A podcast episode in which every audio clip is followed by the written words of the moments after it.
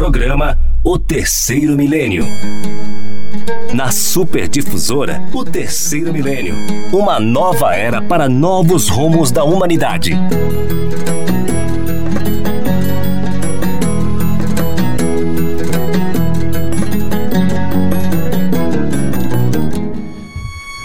Muito bom dia a todos os nossos queridos ouvintes da Rádio Superdifusora. Começa nesse momento o programa O Terceiro Milênio, uma nova era para novos rumos da humanidade. E hoje estamos aqui com a presença da nossa amiga Ana Laura, com a presença da Jéssica e da equipe de som com o Rafa e com o Rafael. Lembrando a todos os ouvintes que esse programa é, ele fala a respeito desse tema que vai ser hoje pelos caminhos de Jesus, sempre sobre a ótica da doutrina espírita. Lembrando também nosso ouvinte que se quiser participar, o telefone da rádio é 3271 2000, repetindo 3271 2000. Então, sem perder tempo, já queríamos iniciar o nosso programa já com a primeira pergunta que eu queria direcionar aqui para Ana Laura e diz assim: Quem é Jesus para o espírita? Ana, muito bom dia. Bom dia, Saul. Bom dia, Jéssica. Bom dia para os dois Rafaéis. e bom dia para os nossos ouvintes que nos acompanham agora em novo dia. Né? De, de domingo migramos para o sábado. É, eu queria começar essa pergunta, na verdade, respondendo quem é o espírita. Melhor. Porque quem é Jesus para o espírita? Então vamos entender quem é o espírita. Né? Então, o, até porque foi uma pergunta que nos fizeram né, no podcast que nós gravamos essa semana, nós participamos. Então, o espírita é aquele que acredita em Deus, que acredita na imortalidade da alma, que acredita na reencarnação, que acredita que podemos nos comunicar com os espíritos, que acredita que há muitos mundos habitados, né, não só nós no universo o espírita é aquele que encontra no Evangelho as respostas para as suas questões, com o auxílio da do, dos espíritos. Por isso que é a doutrina dos espíritos, né? que não pertence aos homens, mas aos espíritos. O espírita é aquele que procura ser melhor do que ontem, hoje melhor do que ontem e amanhã melhor do que hoje. O espírita é cristão, então, quem é Jesus para nós? Né? Então, é assim, é a base da doutrina espírita, é realmente o Evangelho de Jesus. Então, agora vamos entrar né, para que a gente entenda quem é Jesus para nós, porque é uma grande, uma grande mudança, uma grande quebra de paradigma quando a gente é, estuda a doutrina espírita e é a pergunta mais é, curta, do, a resposta mais curta do livro dos Espíritos, quando Kardec pergunta qual é, quem é o exemplo, quem nos serve de modelo, de guia, né? o exemplo de perfeição que nós podemos seguir. E os Espíritos respondem: vê de Jesus.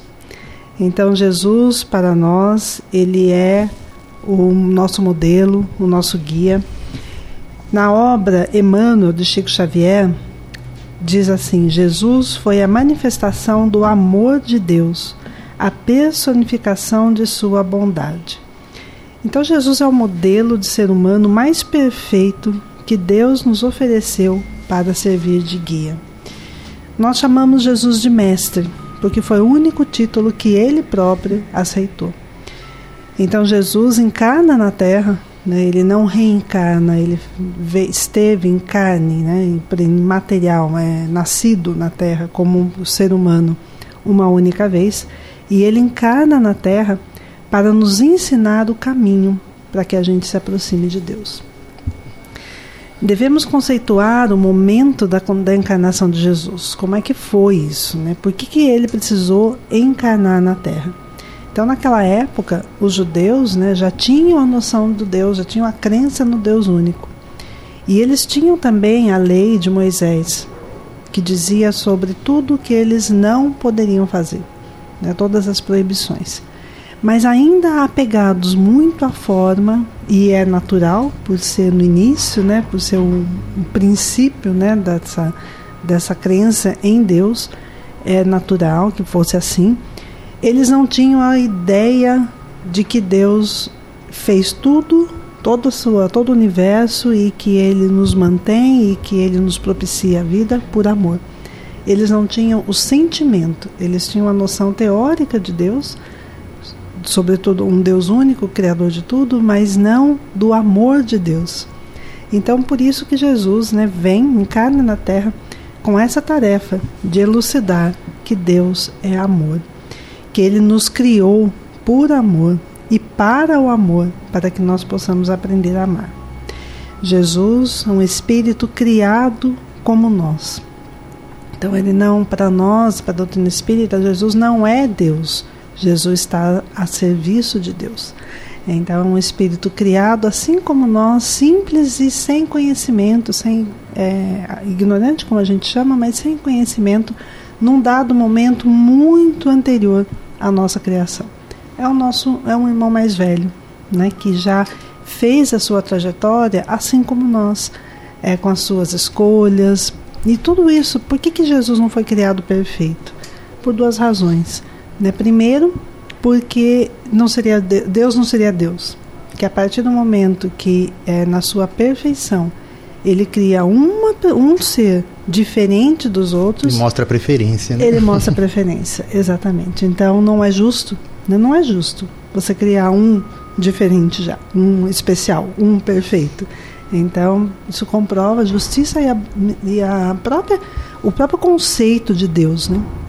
da igualdade de ter criado todos iguais. E segundo, porque é muito fácil ser perfeito. É muito mais fácil você já viver de uma forma perfeita, né? sem passar pelas escolhas, sem conhecer a sombra né? dos, dos erros. É muito fácil.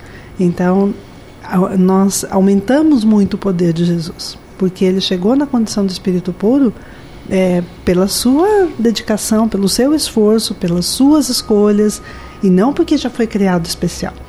Então é, é muito interessante isso, né? Porque como que a gente conhece é, como é que a gente conhece a perfeição sem passar pela renúncia, por exemplo? Como é que a gente consegue amar o outro sem passar ainda pelas nossas emoções tão conturbadas, né? Pela nossa ainda é, indisciplina? Como que a gente consegue? Qual é o parâmetro de perfeição quando a gente já tem, já recebe tudo isso pronto? Então, não poderia ter sido criado perfeito. Jesus, para nós, os espíritas cristãos, é o governador planetário. Ele esteve presente já desde o momento em que a Terra se desprendeu do Sol, ainda como uma bola de fogo, antes da solidificação da Terra e de conhecermos o planeta como ele é hoje.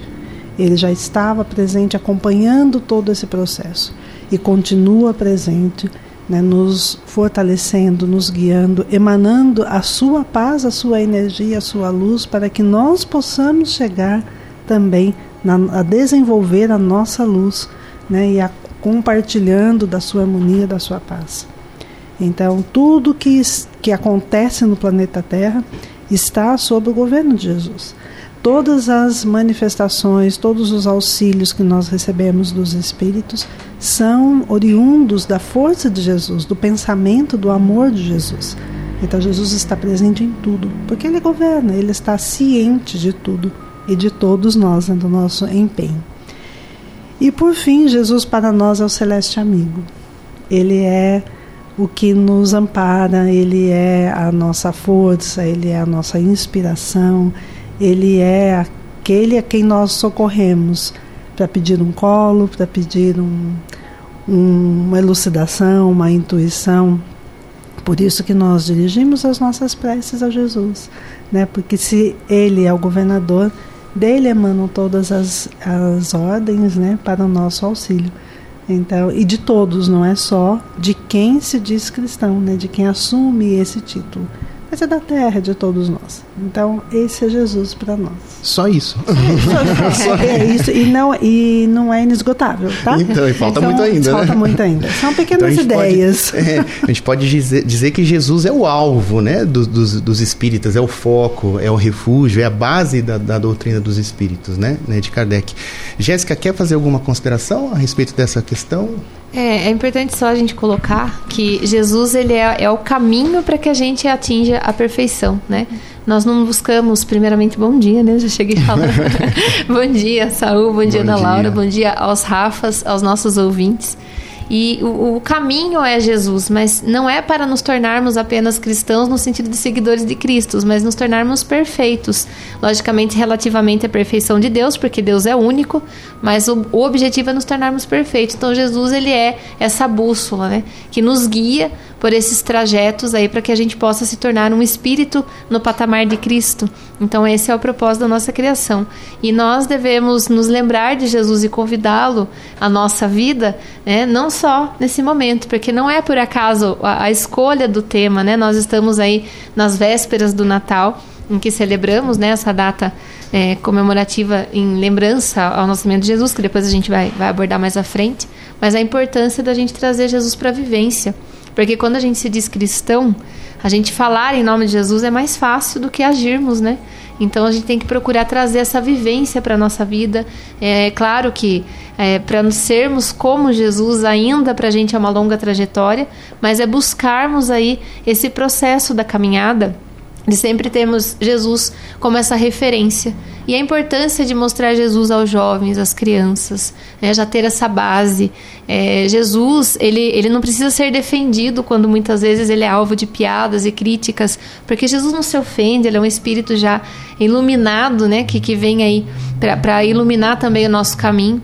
Mas é importante que a gente reforce a importância de Jesus para as nossas vidas, para as crianças, para os jovens, para que eles tenham referências realmente grandiosas, que não busquem ídolos materialistas e apenas na, na, na faixa, nessa, nessa faixa terrena, né? Que muitas vezes é equivocada, muitas vezes ídolos que têm ali até os seus talentos e os seus dons, mas têm vidas e comportamentos equivocados. Então é importante a gente trazer Jesus como esse grande homem que dividiu a história da humanidade e não é por acaso. Né? Então ele tem que ser a referência para as nossas crianças, para os nossos jovens, ele é o herói da nossa terra. Então a gente tem que sempre trazer essa grandiosidade de Jesus para que a gente possa buscá-lo aí como um padrão de vida, um padrão mental, né? trazê-lo aí as propostas que ele nos convidou aí para buscarmos esse nosso objetivo de nos tornarmos iluminados como ele. É, é importante lembrar também que conhecer o Evangelho é uma proposta, agora vivenciar Sim. é a principal, né? É a mais difícil. É a mais difícil. Então, seguindo, Jéssica, para a segunda questão, Jesus nos trouxe uma proposta de vida, construir o reino de Deus em nós. O que, que é o reino de Deus? Onde construir, como e por quê? Olha, quatro Quantas perguntas aqui perguntas? em uma só. Vamos Pode por ir. partes, como diz a Ana, né? Vamos aos poucos, né? Primeiramente, o reino de Deus, ele é esse estado de consciência, né? É esse estado de paz. E como que a gente constrói essa paz em nós, né? É, é através do nosso padrão mental. E aí, onde? Não é um espaço circunscrito. Muitas vezes a gente faz essas divisões, né? Ai, Deus está distante de nós, no céu, né? num paraíso que muitas vezes a gente idealiza, mas Deus ele está presente dentro de cada um de nós.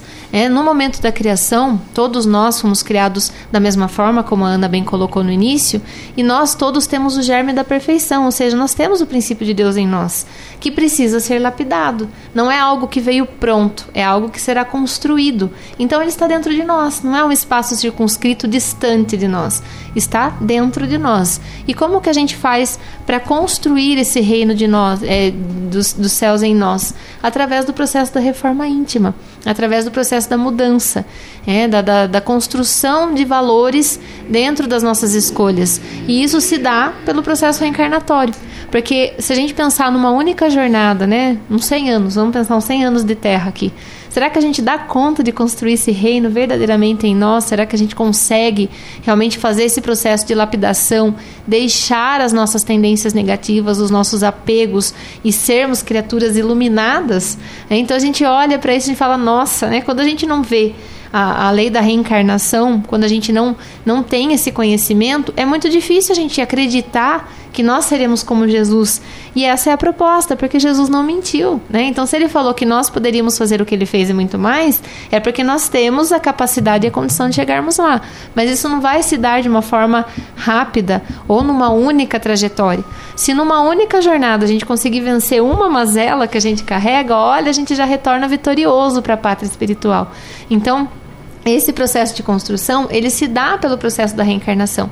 Então, sem a informação, sem o conhecimento da reencarnação, a gente não consegue compreender a proposta de Jesus. Né? Então, para nós espíritas, a reencarnação é um fato. Ela não é algo criado pela doutrina, ela faz parte de uma lei divina que independente da gente acreditar ou não em Deus, independente de acreditarmos ou não na reencarnação, todos nós estamos sujeitos a esse processo, porque é o processo pelo qual vai nos levar ao progresso moral, né? E esse progresso, esse processo de construção, ele é gradativo e é através das nossas vivências, através das nossas experiências. Não é o simples nascer e morrer que nos tornará melhores ou piores.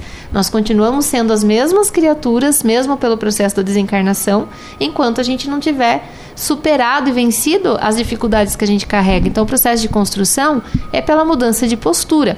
É por isso que quando Jesus realizava as curas, ele convidava, vá e não peques mais. Porque se ele tivesse livrado aquele irmão de todos os pecados e ele não tivesse mais é, o risco né, de cair em tentação, Jesus falava: Olha, pode seguir a sua vida em paz, você está livre, né? Mas não era isso. Jesus convidava a mudança de postura. Por quê? Porque Jesus ele trazia uma cura paliativa, ele trazia a cura do corpo, mas a cura da alma era um convite que aquele indivíduo tinha que fazer a sua própria busca, a sua própria construção. E ele avisava, ele alertava, falava: "Olha, muda a sua conduta, porque eu te ajudei agora". Mas se você não mudar a sua postura, ali na frente você vai encontrar de novo novos obstáculos pelas suas escolhas equivocadas, porque a gente atrai conforme as nossas ações. Então é uma proposta, um convite de transformação moral. E isso se dá aos poucos, né? A gente não, não consegue ter a consciência de ser bom né? e de repente conseguir realizar. A gente tem a informação, a gente sabe na teoria que devemos ser bons, né? temos as informações de como podemos proceder, mas na prática ali é que exige de nós os desafios, as convivências, né? E por quê?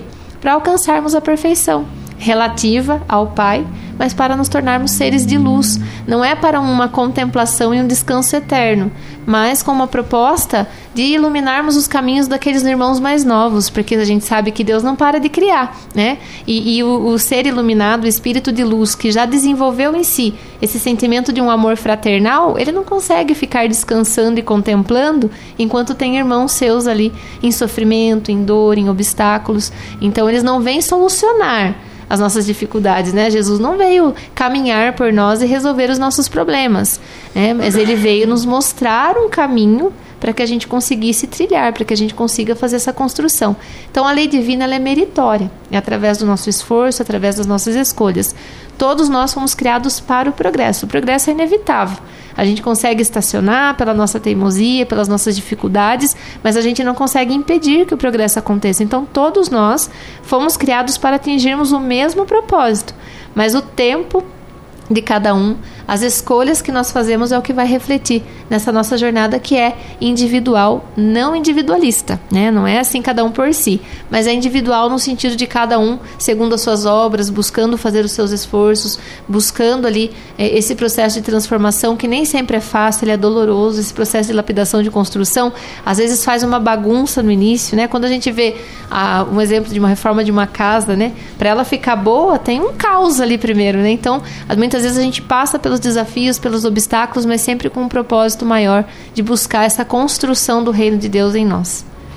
Engraçado que você falou, Jéssica, que é uma jornada individual, mas se, se você parar para ver, ela é uma jornada individual e coletiva. Sim. Porque ela é individual, porque a partir do momento que você implanta o reino dos céus dentro do seu coração, você vai agir conforme Jesus e você vai atingir as outras pessoas. Então ela passa a ser coletiva também. Né? Muito bacana. Ana, quer complementar essa Eu questão? Eu só queria trazer é, uma, uma observação né, para um processo de construção. Né? Então, assim, por que, que fala que a gente precisa construir? Porque a construção, ela, como a Jéssica falou, ela não é rápida, ela é um processo. Precisa de base, precisa de alicerce, que é o evangelho. Precisa ser colocado tijolinho por tijolinho. Depois tem várias etapas, né? E então eu acho interessante isso, que essa construção do reino de Deus na nossa consciência, dentro de nós, ele é justamente é, é longo, não é assim tão simples, né? E não foi para os discípulos, eles nem entendiam, inclusive foi por conta da ideia do reino de Deus na terra que Jesus foi crucificado. Então ninguém, eles não entendiam muito bem, eles queriam saber quando é que iam fazer. Foi por isso, por essa ideia que, que Judas é, entregou Jesus, porque ele queria forçar logo essa construção desse reino. Né? Então não é o reino de Deus, ele não é um lugar nem aqui na matéria, nem no plano espiritual. Então não é um céu assim né, livre de, de problemas e só de felicidade. O reino de Deus é realmente um estado íntimo, né? E, e faz parte desse, desse estado íntimo de plenitude nós, a compreensão de que a gente não é feliz sozinho de que enquanto porque a gente deixa de ser eu né? A gente a, o, quando a gente consegue entender é, a, o objetivo de, de Deus nos ter criado por amor a gente entende a gente vai abandonando o ego.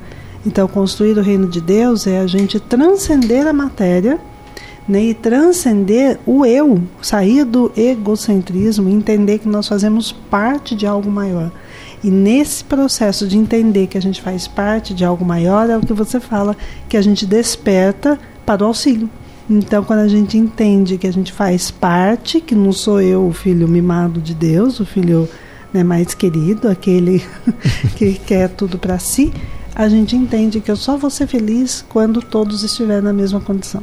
Então é maravilhoso. E, e é engraçado que a compreensão dos discípulos na época, quando Jesus fala do reino dos céus para André e Pedro, né, as margens ali do, do lago de Genezaré, eles entendem realmente como uma construção sim. suntuosa, de pedra, e natural né? que entender, é, sim, sim, sim. Né? Nós aqui estamos dois mil anos depois tentando é, entender. Ainda. Né? e interessante que o reino de Deus também não tem nada de religioso. Ele não é religião. Ele é o nosso processo de espiritualização que não é não necessariamente a religião. A religião pode ser a, a porta de entrada, a ferramenta, pode auxiliar nesse processo. Mas a gente não encontra o reino de Deus em nenhuma religião. Tem que estar tá ligado à caridade, né? A gente encontra dentro de nós. Né? Então a religião Exatamente. nos favorece, mas não é religião. Então o reino de Deus não é só quando a gente frequenta determinadas religiões e procura fazer aquilo que está no Evangelho ou seguir as coisas. Não é. Aliás, o reino de, a gente começa a entender e colocar o reino de Deus é, em prática, né, de instaurar aqui na Terra ainda, é quando a gente modifica as nossas atitudes corriqueiras. Na família, entre amigos, entre desconhecidos, no trânsito, no trabalho, né? Sozinho. Aí, é. Sozinho. Quando a gente vai modificando os nossos comportamentos, a gente está tá colocando tijolinho. Né? Então a gente vai. A, a religião ajuda muito, qualquer uma delas nos auxilia, mas não nos garante. É, acho que nos auxilia no nosso processo de autoconhecimento, Sim. né? Talvez. Então, seguindo, Ana, para a terceira questão, essa é legal. Diz assim, ó: qual a pedagogia que ele utilizou para ensinar as leis de Deus? Ele, Jesus, né? É, a gente sempre fala que Jesus te, é, a pedagogia de Jesus é a pedagogia do amor. Mas vamos entender isso na prática. Né? Então, o que, que ele fez? Ele usou, na verdade, foram três recursos. Primeiro, disponibilizar o que ele estava, é, que ele vinha ensinar de uma forma universal, para que todos pudessem entender. Então, ele não, nenhum momento ele separou, né? Só falo para isso. Não tinha nenhuma condição para conhecer a boa nova, nenhuma. Então, fosse da Samaria ou de fosse homem, fosse mulher, não fosse não importava, criança, não importava. Era ensinado para todos. E dentro dessa universalidade, ele fez, ele passou esse ensinamento de algumas formas diferentes. Então, nos sermões, quando ele falava diretamente sobre as verdades, Sermão do Monte, Sermão da Santa Ceia, né, o Sermão Profético é, e o Sermão dos Oito, acho que são oito ais, né? são os quatro sermões de Jesus, ele falava diretamente, tanto que o Sermão do Monte, que não é só as bem-aventuranças, ele é muito mais amplo, ali está tudo. Tudo que ele precisava ensinar estava ali. Mas ele falava para quem já tinha é, condição de entender numa linguagem mais avançada, numa, num sentido mais transcendente do que né, do que ele estava tentando ensinar. Mas ele falava as mesmas coisas nas parábolas, para aqueles que não tinham ainda condição de entender o que ele falava diretamente. Daí eu brinco que ele desenhava. Então, nas parábolas, trazendo isso por uma coisa mais prática e mais próxima da, do dia a dia das pessoas. Então, essa universalidade, ela é observada, da pedagogia de Jesus, do amor, é observado nesses dois aspectos, né? tanto nos sermões como é, nas parábolas. Aí não foi só isso, porque ele também conversava o tempo todo e quando ele conversava e as pessoas vinham perguntar mais, essa disponibilidade, ele estava disponível todo o tempo, né, para as conversas, para passar esses ensinamentos dessa forma mais mais pessoal mesmo, mais particular. E quando ele conversava e as pessoas faziam perguntas a ele, a pedagogia dele era devolver a pergunta. Então ele fazia uma outra, ele não respondia com a resposta, mas ele respondia com uma pergunta. E isso levava as pessoas a refletirem. E nos leva a refletir. Então, várias ocasiões, quando ele pergunta, né, o que queres que, tu, que eu te faça? Né, se a gente está com um problema e ele, ele era visível, né, e ele pergunta o que queres que te faça, ele realmente leva a refletir o que realmente você quer de mim. Então, até hoje, né, se a gente pega as, todas as perguntas que Jesus devolveu e aplicar na nossa vida, nós vamos refletir e, e alcançar esse processo de autoconhecimento. E aí, por fim, né, então a gente falou do, da sua didática, né, do amor na universalidade, ele falando, ele conversando ali no particular, e por fim as suas ações. Então a coerência entre o que ele falava, ensinava, trazia e ele fazia. Né? Então estava o tempo, não, não, não existe nenhuma ação que, que seja contrária ao que ele ensinou, porque ele é o Espírito perfeito que nós conhecemos. Né? Então não tinha, ele não era incoerente. Então a, na, nas suas ações, nas suas, em todos os seus processos de, de auxílio, quando ele colocava o interesse dos outros acima de si, você acha que Jesus não cansava? Ele tinha um corpo físico, claro que ele cansava né? mas em nenhum momento ele deixava transparecer esse cansaço de dizer assim, olha, agora vocês não vão mais curar, né? os doentes continuam doentes porque eu, tô, eu vou descansar. Tirar férias. Né? Tirar férias, né? Não tinha isso. Então ele ensinou muito mais tudo isso pelo exemplo. Né? Então, assim, a, por isso que é mestre, né? Todas não tem, não tem uma falha e não tem uma fuga né? Dessa, desse, desse trabalho de Jesus que foi constante no tempo que ele esteve aqui na Terra, né, que a gente examina o seu Evangelho, tem lições constantes. Cada vírgula, cada palavrinha, cada atitude tem um significado muito amplo e, né, e é muito, muito especial para nós. E é por tudo isso que nós dizemos que Jesus é o caminho, a verdade e a vida.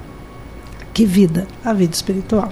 Né? A imortalidade da alma, que foi a derradeira lição né, que ele nos deu no Calvário. E a gente pode dizer até que Jesus não só pregou, mas ele vivenciou todo o evangelho Sim. do qual ele pregou, né? A sua proposta de evangelho. E eu fico imaginando a paciência que Jesus deveria ter que ter e tem ainda por todos, né, por toda a humanidade, porque ele adaptou aquele conteúdo divino tão rico, né, para que a humanidade na sua pequenez pudesse compreender, né, de acordo com o ofício de cada um da época, né, e de acordo com a, a paciência de Jesus não é dolorosa, só porque então, ele é então, perfeito. a gente fica imaginando a paciência como uma, comparando com a nossa, né? É, é nata, entendeu? exatamente, é, é, exatamente. Assim, faz parte. E o que é bonito também que a gente vê nos livros é, é a firmeza que ele uhum. tinha na voz, né, na, na, nas corrigendas dele, e que era acrescida daquela ternura, né, que acolhia, né, a todos os que ouviam. Porque eu esqueci de falar aqui que além de tudo isso ainda tinha o envolvimento, né, dele. Então ele Sim. envolvia a pessoa na vibração Fora dessa isso, né? ternura, né? preparava o terreno, ele acolhia, ele estava ali é, como Era um, um alimento todo, espiritual né? que Exatamente. Nutria, ele, né? ele abraçava primeiro energeticamente, cora, é, de sentimento, né? Esse acolhimento. Então ele tinha esse acolhimento para daí falar. Para daí ele preparava o terreno para que aquilo que ele estivesse falando né, fosse importante. Até na modulação da voz, no olhar, na emanação do seu sentimento. Sim. Né? Jéssica quer complementar essa questão? E é interessante, né, que, que apesar de Jesus usar nas parábolas a, a cultura da época, os ofícios, são ensinamentos atemporais, porque a lei divina ela é imutável. Né? Então, quando a gente pega as parábolas, por mais que sejam exemplos da época, mas a gente consegue trazer para o nosso dia a dia. Né? Então, é muito bacana. E eu fico refletindo, assim, né? Às vezes a gente tem as nossas queixas, às vezes, né? E a gente fica falando, ai, porque eu queria pedir isso, queria pedir. E às vezes eu fico pensando, né? Se eu tivesse de frente com Jesus, né? O que, que eu falaria? O que, que eu pediria? Eu acho que eu não conseguiria nem olhar é. para Jesus, porque eu acho que era uma energia tão envolvente uma energia assim que acho que até nos envergonha às é. vezes é. das queixas que a gente ia fazer, né? Então, eu acho que é Jesus essa energia comparada a uma energia nuclear, né? Essa questão assim muito forte, muito envolvente. E então Jesus, apesar de toda essa grandeza espiritual, e é exatamente por isso que ele era, que é, é, um ser de luz, não tem esse julgamento, essa crítica, né? A gente vê que o pouquinho que a gente recebe de informação, o quanto de prepotência a gente tem em apontar o dedo, em criticar, a gente se torna os verdadeiros fariseus do templo, né? Que fica só julgando, usando o conhecimento para julgar, para atacar os outros, a postura dos outros, é, e a gente tem que aproveitar essa riqueza de informação para trazer para a gente, né? O que, que, o que me cabe diante dessa informação que eu estou recebendo.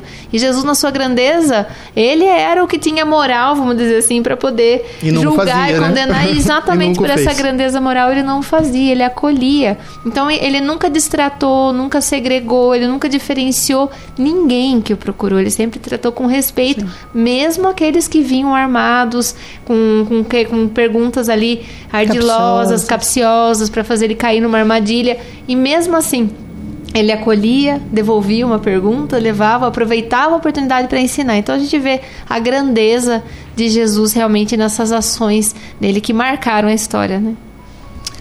Jéssica, aqui na, na quarta questão diz assim, ó. Sendo ainda tão imperfeitos, como acreditar em sua fala de que poderemos fazer tudo o que ele fazia e muito mais?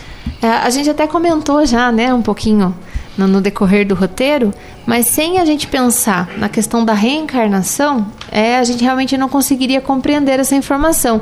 Porque se a gente pensar que com a vida do corpo físico tudo se acaba, que a vida é apenas material, nós nos tornamos materialistas. E aí a gente acaba tendo aquelas visões equivocadas de que a vida é uma só, que a gente tem que aproveitar a vida enquanto a gente está aqui. E esse aproveitar a vida normalmente está atrelado a comportamentos equivocados. Né? O aproveitar a vida, ele tem que estar tá no sentido mais grandioso da palavra. Aproveitar no bem, no trabalhar, no servir, fazer esse processo de construção enquanto a gente está na caminhada.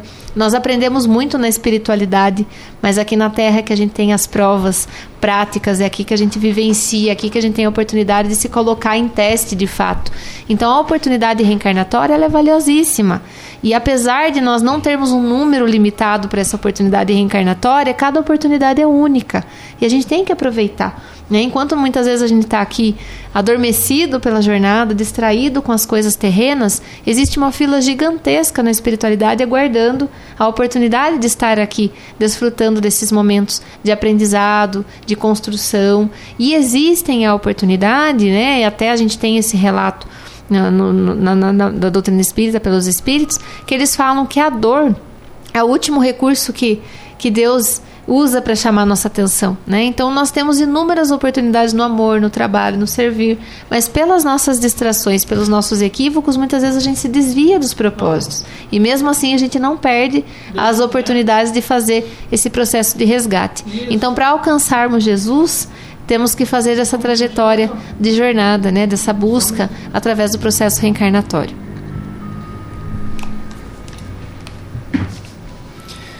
Vamos, acho que tem alguma ligação, tem algum ouvinte na linha, por favor?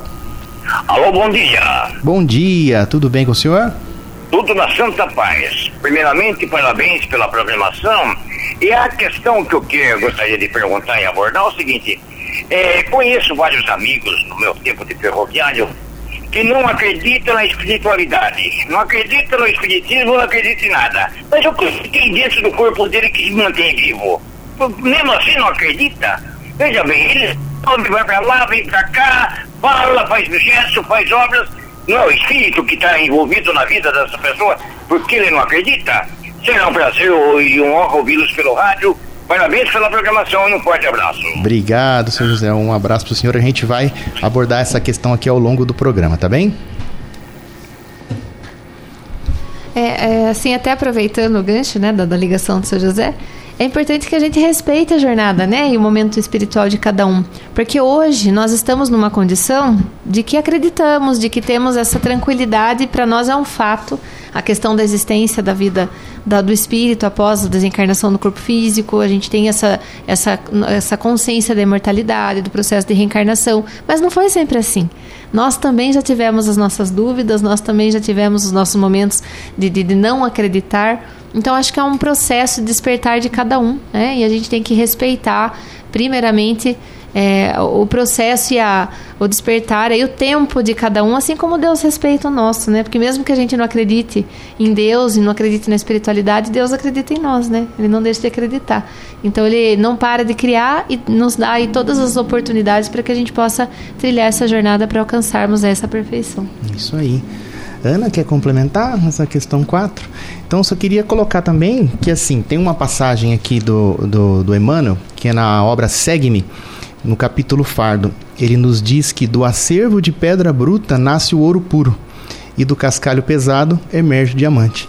Então, dá tempo ao tempo, né, essa questão evolutiva, e Jesus também nos deixa, ele sintetiza essa lei de fraternidade universal através da frase que nos amemos uns aos outros. Só é, respondendo o seu José, com, com, é, complementando né, o que a Jéssica já respondeu e você também, é, Jesus não, não falava que a gente tinha que.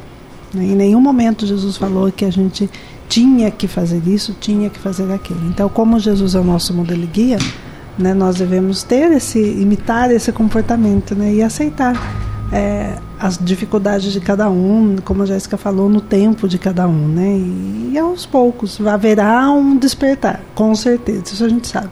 Se não nesta vida, em outra, se não pela dor, pelo amor pela dor, haverá um despertar, né? E a gente ter essa essa calma e esse acolhimento de Jesus. Né? Tempo não vai faltar. Não. então, seguindo, Ana, com a, com a quinta questão, Podemos afirmar que todos os caminhos de Jesus nos levam aos nossos irmãos, irmãos que sofrem? Como ser efetivamente na atualidade um discípulo de Jesus? É, e esse sofrimento, vamos é, lembrar, não é só sofrimento físico, tá? Porque a gente é, tem uma tendência a, a, ter, é até uma tendência da matéria mesmo, né? De só enxergar aquele só, só, ter como sofrimento aquilo que a gente enxerga, né? Então a fome que a gente enxerga, que a pessoa está magra, está ali é, sem forças, né? Ou o frio que a gente enxerga, que tá a temperatura está baixa e a pessoa não tem agasalho, né? Então uma condição de moradia, isso não menosprezando, sim, é, são sofrimentos é, porque estamos na matéria, são sofrimentos que atingem muita ve muitas vezes o nosso corpo físico, mas sofrimento não é só isso. Então, quando diz aqui, é todos os caminhos de Jesus nos levam aos nossos irmãos e irmãs que sofrem, nós é, colocamos todos nós, né? Porque to, como criaturas imperfeitas que somos, todos estamos, faz o sofrimento faz parte dessa nossa caminhada evolutiva porque ainda não conseguimos despertar totalmente e ter as nossas ações totalmente voltadas, né, é, pautadas pelo Evangelho. Então esse sofrimento ele também é a solidão, ele também é um desespero, ele é uma depressão, ele é um sentimento de abandono, são sentimentos também, não são só sofrimentos físicos. E toda a mensagem de Jesus ela é pautada no amor. Então quando Jesus diz, né, que para a gente amar a Deus é necessário que a gente se ame e ame os nossos irmãos.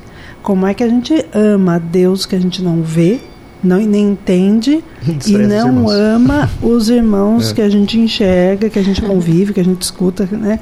Então é ilógico, é não incoerente. É.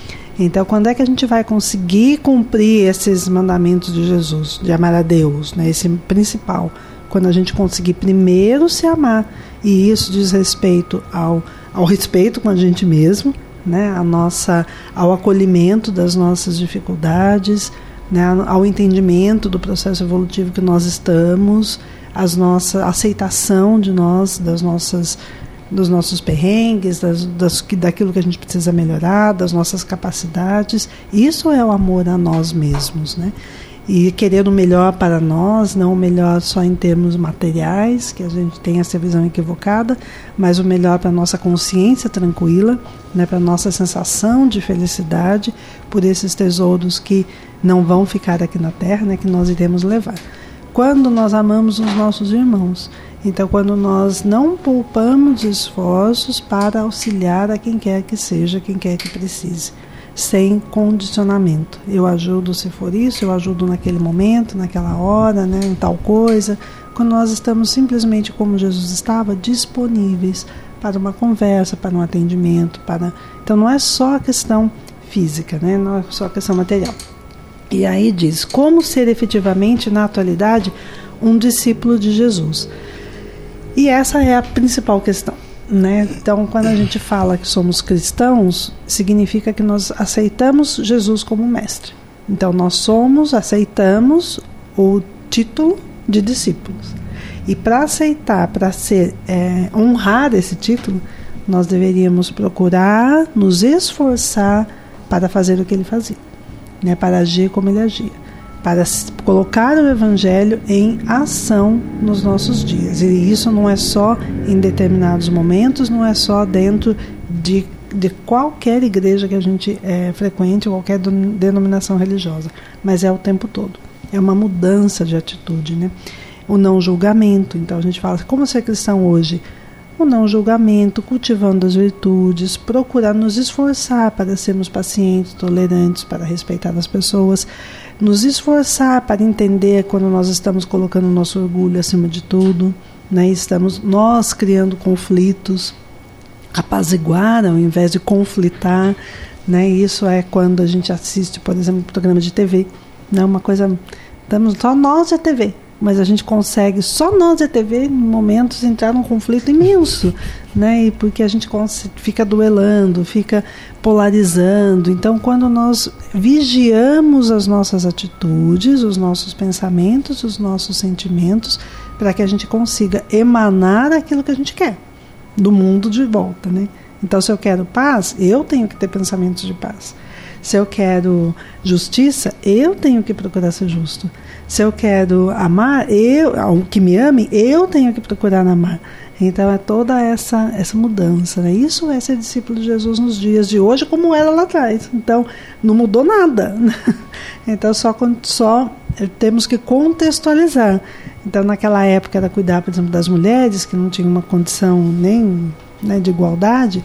Hoje nós ainda temos muitas condições de desigualdade. Então nós cuidamos desses desiguais.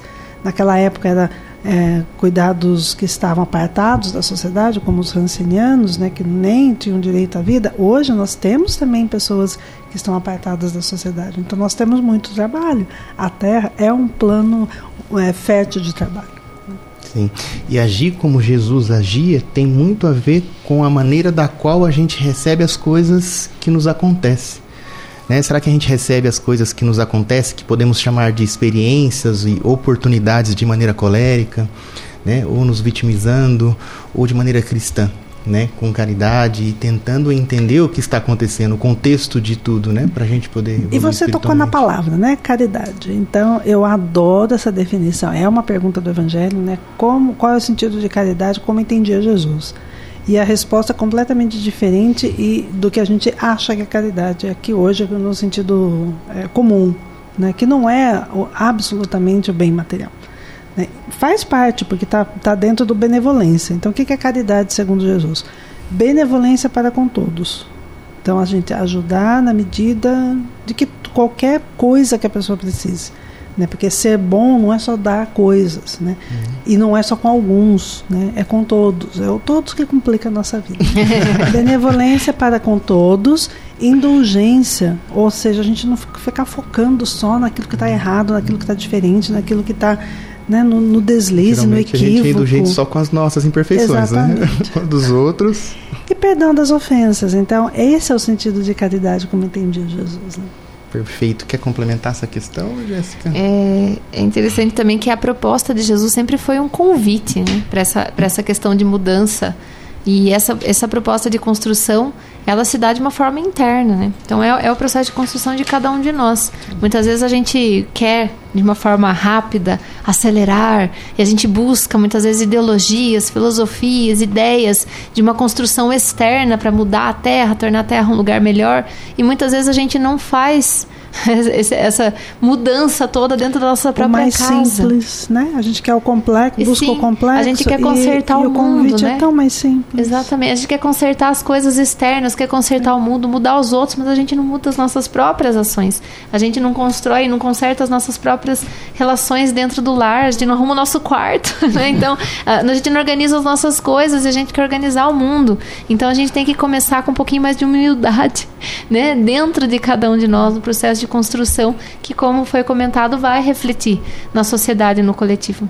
Começar com um pouco, né? Sim, devagar. Gente, eu reservei essa última aqui. A gente tem 10 minutinhos para os três falarem aqui, ó. Finalmente, como entender o Natal? Sendo tão comercial, podemos mesmo assim sublimar esta data? E como? Eu, Jéssica. então, tá. Jéssica. Então vou, vou já responder já aqui e já vou encerrar minha parte, minha participação. É, o Natal, assim, a gente parte da reflexão. O dia 25 de dezembro é realmente o dia que Jesus nasceu? Provavelmente, muito provavelmente, quase né? não, né? Não, não, não, não é. Mas a gente precisava de uma simbologia.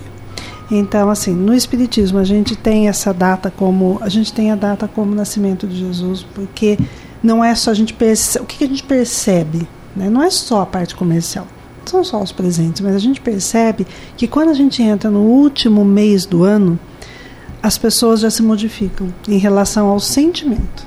Ficam mais abertas ao auxílio, ficam mais preocupadas em, na, em, em manifestar a amizade, tem já mais um, uma questão bons propósitos, já estão mais fazendo um balanço do que foi o ano, do que vai ser o ano que vem.